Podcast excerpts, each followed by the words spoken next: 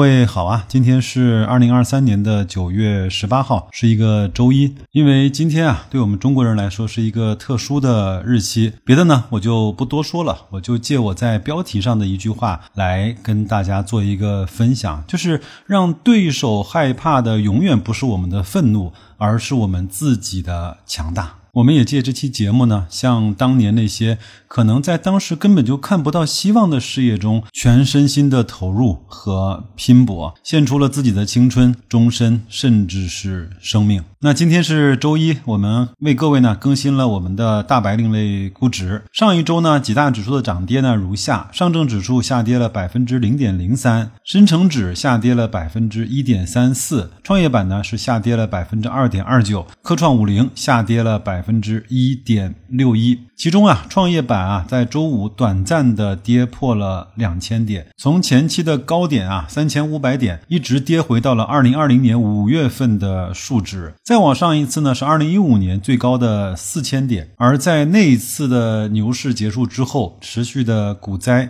这个点位呢下跌到了二零一八年十月份的一千一百八十点左右的数值。后面会怎么样？短期不知道，但长期来看依然是波动螺旋式上行的。另外呢，就是科创五零接近八百五十五点的历史低值了。因为我本人没有投创业板的 ETF，投的是科创五零的 ETF。那关于我怎么看待这个指数，包括我怎么去投资它的，我在前面的节目中已经讲过了。各位如果没有听过的话，出门右转可以去找一找，好吧？第二个呢，就是上周降准了，股市呢依然没有大的涨幅，没关系的，政策呢就是这么一个特点，就是给到上涨为止。给到见效为止。我认为啊，现在的行情几乎就是一手名牌了。你想想看，地产那么多年的管控和辅导，这几周几乎就全面放开了。在活跃资本市场的方针和意图上，几乎是大家想要什么、议论什么、觉得该给什么了，就一定给出什么了。凡是和这个背道而驰的，都那啥了，是吧？这个不能再说了，因为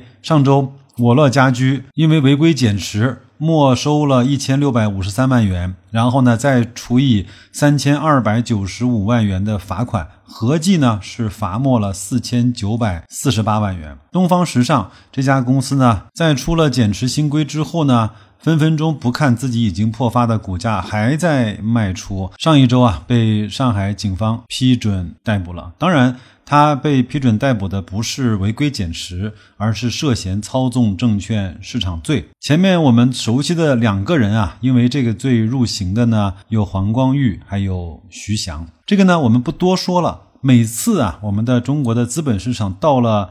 抓人的情况发生的时候啊，事情呢就基本上到了量变到质变的那个时刻了。公众号的图文区啊，我给各位放了几张图，因为我们在音频的节目中就不能够再多说了，各位可以去看一下。在二零一五年，有三个机构和个人呢，也基本上是类似的处理。一个呢是中国证监会管理委员会的党委委员。张玉军，各位可以去看一下。另另外一个人呢，可能个人的投资者知道更多的就是徐翔。第三个事件呢，很多人可能不知道，上海思度就是公司的思，百度的度，它呢也是因为在二零一五年的股灾中啊，日内的高频量化交易获得了巨额的利润，缴纳了和解金六点七亿元。那么它的母公司呢，就是大型的美资金融集团，名字我就不说了，各位自己去公众号的图文区去看，好吧？呃，还有呢，我们在我们的估值表里面呢，我做了一个具体的操作，供大家参考。我把我的红利。ETF 啊，换成了医药和家电的 ETF，并不是说红利不好，红利很好，很稳健。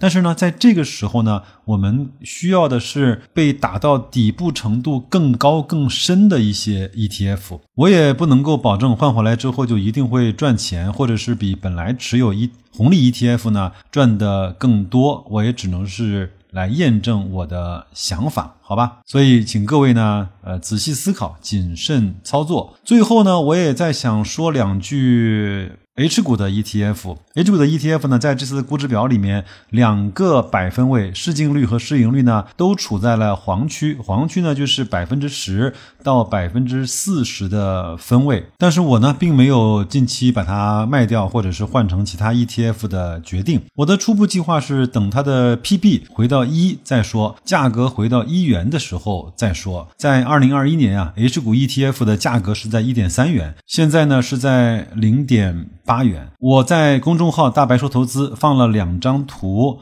这两张图呢非常有对比性，是二零二一年它一点三元的时候，它所持有的股票的比例。以及数量。第二个呢，就是在二零二三年的六月，也就是今天，它整个持股的比例和数量发生了几个变化。比如说，美团呢，从当年的一百九十六万股增长到了六百四十四万股；腾讯呢，从一百八十三万股增加到了二百三十七七万股；阿里呢，从二百六十三万股迅速的增加到了九百五十二万股。在现在的。前十大的持仓里面出现了比亚迪一百二十九万股，京东二百二十八万股。对于我个人而言，我是乐于见到这样持仓比例的变化的。他把建设银行、中国移动、工商银行、中国银行的比例呢略略的降低了。这样来看，这个指数更加的年轻化。更加的互联网化，但是唯一遗憾的是，在这几年的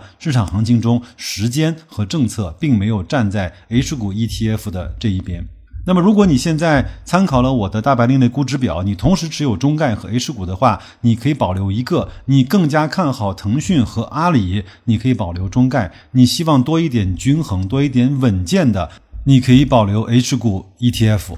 然后呢，再说两个事情。我在周六呢，给各位又做了一个大概两个小时不到的直播，就是讲的我们网格交易一站通的第五节的内容。就是从当下的估值角度来看，我们现在给沪深三百如果做一个网格交易的话，我们该怎么开始，怎么执行那个网格交易？大家的反应呢还是比较热烈的。我也把它放在了这期公众号的。二条，各位呢可以去看一下。如果各位看完之后觉得白老师的直播还挺有意思的话，那么下面的直播我都会放出预告给大家。各位呢可以关注我们的公众号来获得提前预约的那个信息啊。在节目的最后啊，我给各位放了一张图片，这是我在上一周参加了一个微信读书七天，每天一小时的读书的打卡比赛。我呢是顺利完成了，但是我非常想请各位啊看看我完成之后的那个截图啊。本期呢有三千两百六十一名人员参加这个挑战，